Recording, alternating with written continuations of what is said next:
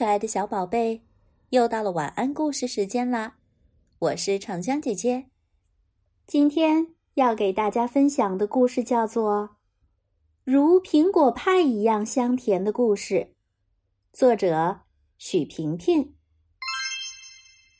轰隆隆，一声响雷惊醒了正躺在草地上打盹的熊先生。啊，要下雨了呢！熊先生望着天边漫卷的乌云，撒腿拼命奔跑起来。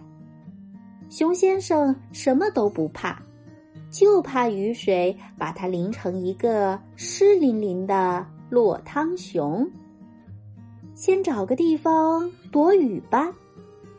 咚咚咚，他敲开了鼹鼠的家门。熊先生。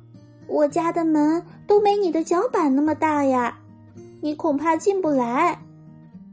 鼹鼠把门打开，再打开，开到再也打不开为止。果然，熊先生只能跨进去半个大脚板。再见，鼹鼠，我去别的地方躲雨。熊先生转身跑远了。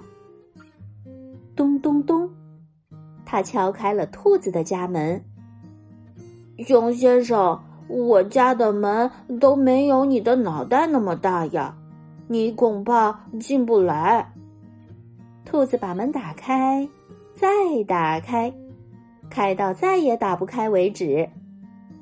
果然，熊先生钻进半个脑袋后，再也塞不进另一半脑袋了。再见，兔子，我去别的地方躲雨。熊先生转身跑远了。咚咚咚，他敲开了小红狗的家门。熊先生，我家的门都没你的屁股那么大呀，你恐怕进不来。小红狗把门打开，再打开，开到再也打不开为止。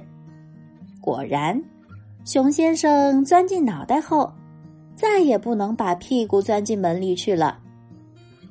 再见，小红狗，我去别的地方躲雨。熊先生转身跑远了。雷声又响了起来，乌云越来越浓，越来越密了。看来去哪里躲雨都不适合呀。熊先生无奈的摇摇头，我只得回自己的家了。熊先生的家就在不远处，但是他不想回家，因为一大早，他为了烤焦的苹果派和熊太太吵架了。不光吵架了，熊先生还把熊太太给惹哭了，这可是从来都没有的事儿啊！可能是因为昨天晚上没睡好吧，也可能因为今天早上小蓝鸟没有来唱歌，更可能因为那些烤焦的根本就吃不了的苹果派。你给我出去！我再也不想见到你，再也不要你回来！熊太太哭着说：“出去就出去，我才不想回这个家呢。”熊先生赌气的摔上门，但他没有走远，只去了离家不远的草地上，散了一会儿步，打了一会儿盹。现在，熊先生已经在家门口了呢。而雷声一阵紧接一阵，雨点儿就要落下来了，回还是不回呢？做一只落汤熊可不是那么好玩的。熊先生终于在第一滴雨滴落下来的时候冲进了家门，但是熊太太不在。阳台、厨房、洗手间、客厅、卧室里都没有他的身影。外面的雨却噼噼啪啪下得越来越紧密，越来越大声。哎呀，熊太太一定是去外面找我了。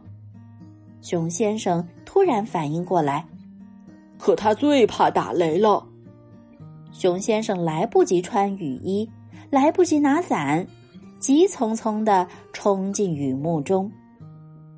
果然，熊太太正在草地上一边踉跄的走着，一边大声喊着熊先生的名字：“回家了，快回家！”熊先生跑过去，瞧你成了落汤熊！熊先生和熊太太同时叫起来。不知是雨水还是泪水，从两张脸上滑落下来，但他们分明在微笑。回到家，两只落汤熊换了干净的衣服，然后坐在桌子边，甜蜜蜜的吃起了烤焦的苹果派。其实这样的苹果派更香甜呢。熊先生含含糊糊的说：“再说一遍，我没听清楚。”熊太太说。于是熊先生又大声的、清楚的说了一遍：“其实这样的苹果派更香甜呢。”好啦，我的故事讲完了。正在参加幼儿园故事比赛的小熊说。这就是我爸爸和我妈妈的故事。这可真是一个如苹果派一样香甜的故事呀！好啦，宝贝们，今天的晚安故事就到这了。我是长江姐姐，拜拜。